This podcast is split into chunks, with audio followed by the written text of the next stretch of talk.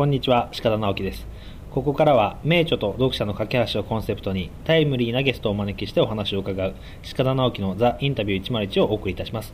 本日のゲストは引き続き太田正文さん、はい、えー、超愛妻家の太田正美です。よろしくお願いいたします。引き続きよろしくお願いします。まあ、あのちょっと休憩を挟んで今あのマサさんが本当に愛妻かどうかっていうことをちょっと話しながらですね、ええ。あのまあ、実は愛妻家じゃないないんじゃないかとかですねあのツッコミを入れながらちょっとやってたわけなんですが、あのまあ、ちゃんとですねあの会の方の話に移りたいと思いますので、はい。ではですね、あの会を6つ主催されているということですが、はい。まあ、テレビにもえ取材が受けたりとか出たりとかっていうはい。ええ。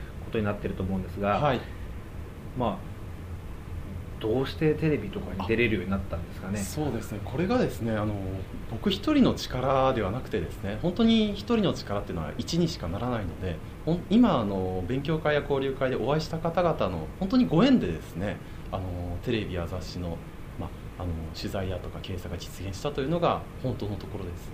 えっと、いろんな活動をしながら、まあ、いろんなところで愛妻家愛妻家と言いまくってるとですねあの、まあ、面白いなと思ってくださる方がいてうん一番最初に出たのがあの日経ビジネスアソシエという雑誌の手帳術ーなるほど、えーマインドマップ手帳。マインドマップ手帳だったんですね。今あの目の前に手帳があるんですけども、この手帳大きいですよね。そうですね。もう A4 版見開きというか。しかもマインドマップぎっしり。そうですね。ちょっと僕には真似できない。はいタイプなんですけどもでこれが取材されたと。そうですね。僕はあの去年一昨年とこの手帳術のお話を、まあ、友人の勉強会やあのオフィシャルなところで34回してたんですけれども、まあ、そうするとあのやつは手帳がすごいという噂が別方面で立ててですね。でとある人が日経ビジネスアソシエのですね一つは、えー、とメルマガを取ってまして。でその中に手帳会議をやりますと。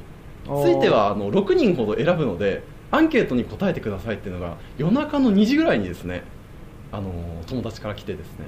なるほど。で僕それを見た瞬間に寝る前だったんですけどガバッと起きてですねこう書いて30分で書いたんですけどそれって1000時までしかダメなんですよ。なのであの遂行するのが2時間そこから。明け方4時まで。もう手帳なら俺に語らせろっていう思いで送るとそこであの採用していただいたというか。次の仕事ですよね。そうですね。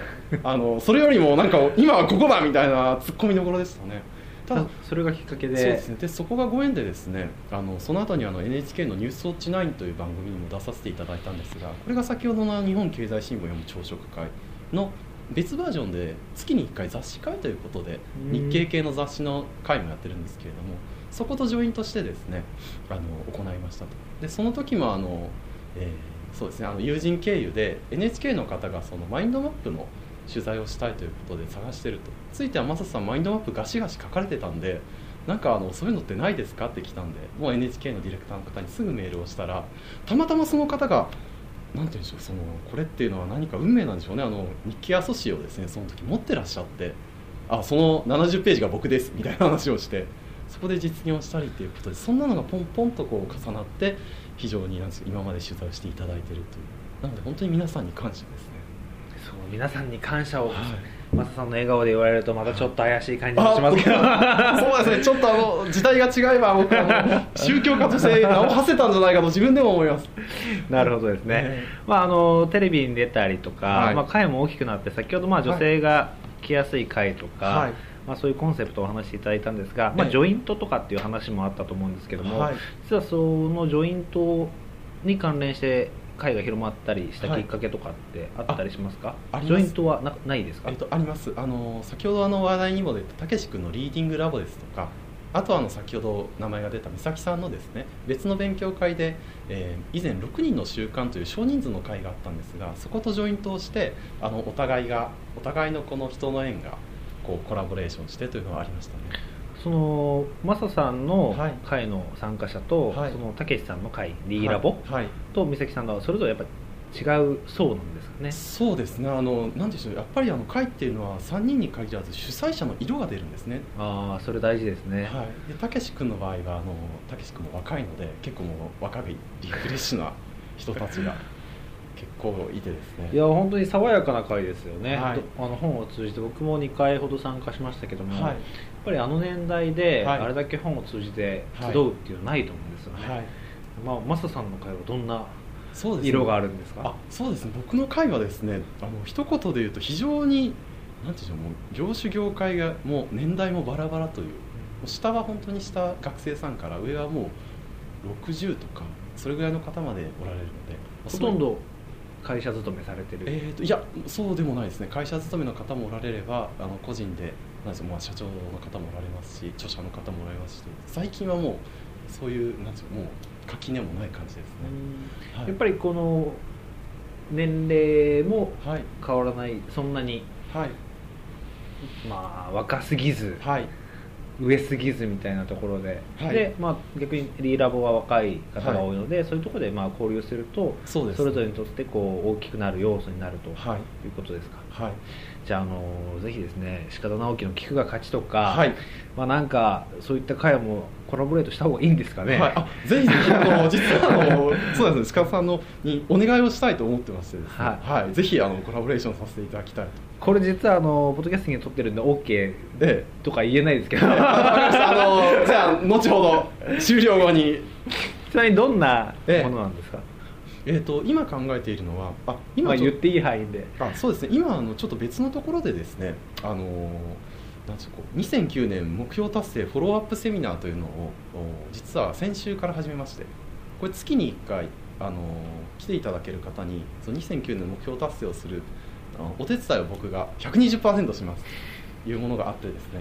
そこであのー鹿田さんに一度どこかでお話をいただければと参加者に対してですね。じゃあこれもし実現したら、まあ、はい。このポッドキャストを聞いてる方はこのポッドキャストから始まったそうですね。コラボレーションなんだなということで、まあ、こういうことがきっかけになることもありますからね。そうですね。ということであの、まあはい。コラボレーションも大事とはいいうことで、何か他に会を、まあ、サラリーマンでええ。会を主催するって結構大変ですよね。仕事もあるし。そうですね。時間はどうしてるんですか？えー、と会社の仕事が忙しい時は実はあの勉強会や交流会に行ったり主催した後に会社に戻って仕事をしたりもしてます。そういうはい。影の努力があるんですね、そうですね。あの継続するのに大切な要素が2つあってですね。あの最初はあのなんていうんでしょうこう提供する価値の順番だと思うんですね。僕はあの自分よりも必ず参加者の方を一番手前に向いていますあの貴重な時間とお金を使ってきていただいているのでその方に対してその使っていただいた時間とお金以上の価値を返す。例えばそれは僕が一番大事にしているのは人と人とのご縁であったりだとか。なので絶対その子に来ていただいた方っていうのはその場で終わらずに必ずミクシーですとかメールとかでこの後もつながってくださいと。なぜかというと1日後かもしれないし10年先かもしれないんですけれども必ず助けたり助けてもらうことが来るんですね。でそれは僕が今身をもって非常に分かっているのでそこは絶対お願いをしています。で2つ目に自分っていうのがあって継続するためには一番重要なのはその自分が楽しいことをその会の中に入れておかないとこれは長続きしないと思いますね。なるほど、まあ、あの今会を主催する、まあはい。い、いところだとかメリットを話したはいしていただいたんですが、えまああのぶっちゃけてぶっちゃけはいぶっちゃけ。主催をたくさんしてると、はい。疲れる疲れますないですか？面倒くさいなとかありますね。あとはまあ会に変な人が入ってきちゃったなとはい。かっていう時はどうするんですか、そうですね。あのあの、まあ、ぶっちゃけの話あの変な人が入ってくる場合があります。ありますよね。ええ。で僕の場合はですね、あのー価値観というものを相手の価値観というのを必ず認めるんですね。なぜかっていうとそれがあって初めて、えー進化だとかあの経済の発展っていうのがあるのでみんなが同じ金太郎飴だと絶対あの発展しないので。なのでそういう例えば変な人が来てもその人が信じてることとかは認めますと。ただ僕の中ではストライクゾーンから言うと大ボールなんで僕の周りでは絶対しないでくださいという話をあのその人がそうだと分かった時にはしますと。なので自分からそこで切ることはしないんですけれども2回目にそういう例えば周りの方からそういう声が入ってきた時というのはすっぱりあのなんて言うんでしょうこうじゃあもう二度と来ないでくださいということで切るということで僕の場合は1回猶予を与えているというかはい。という感じですね。まあいろいろ勉強になりますね。いやいやあの本当に会を主催して、はい。実はコミュニティを作るということは、ええ。まあ、これからの時代にも大切になってくるとはい。僕は思っているんですけども、ええ。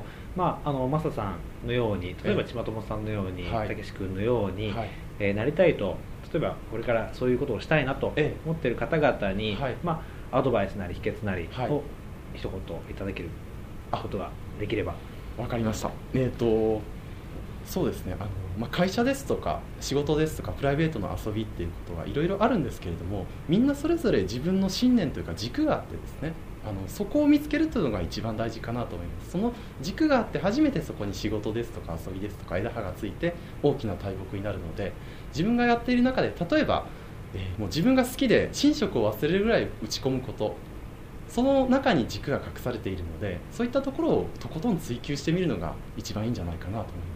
なるほどですね、はい。本当にいろいろとありがとうございました。いやいやこちらこそありがとうございます。あの著者じゃない方がインタビューを受けるのは初めてなので、はい、またこれをきっかけにですね、はい、いろんなサラリーマンでありながら活躍している方にも、はい、マサさんをスタートにして、ええ、あの聞いていきたいと思いますので、はい、またこれからもよろしくお願いいたします。お願いします。太田正文さんでした。どうもありがとうございました。ありがとうございます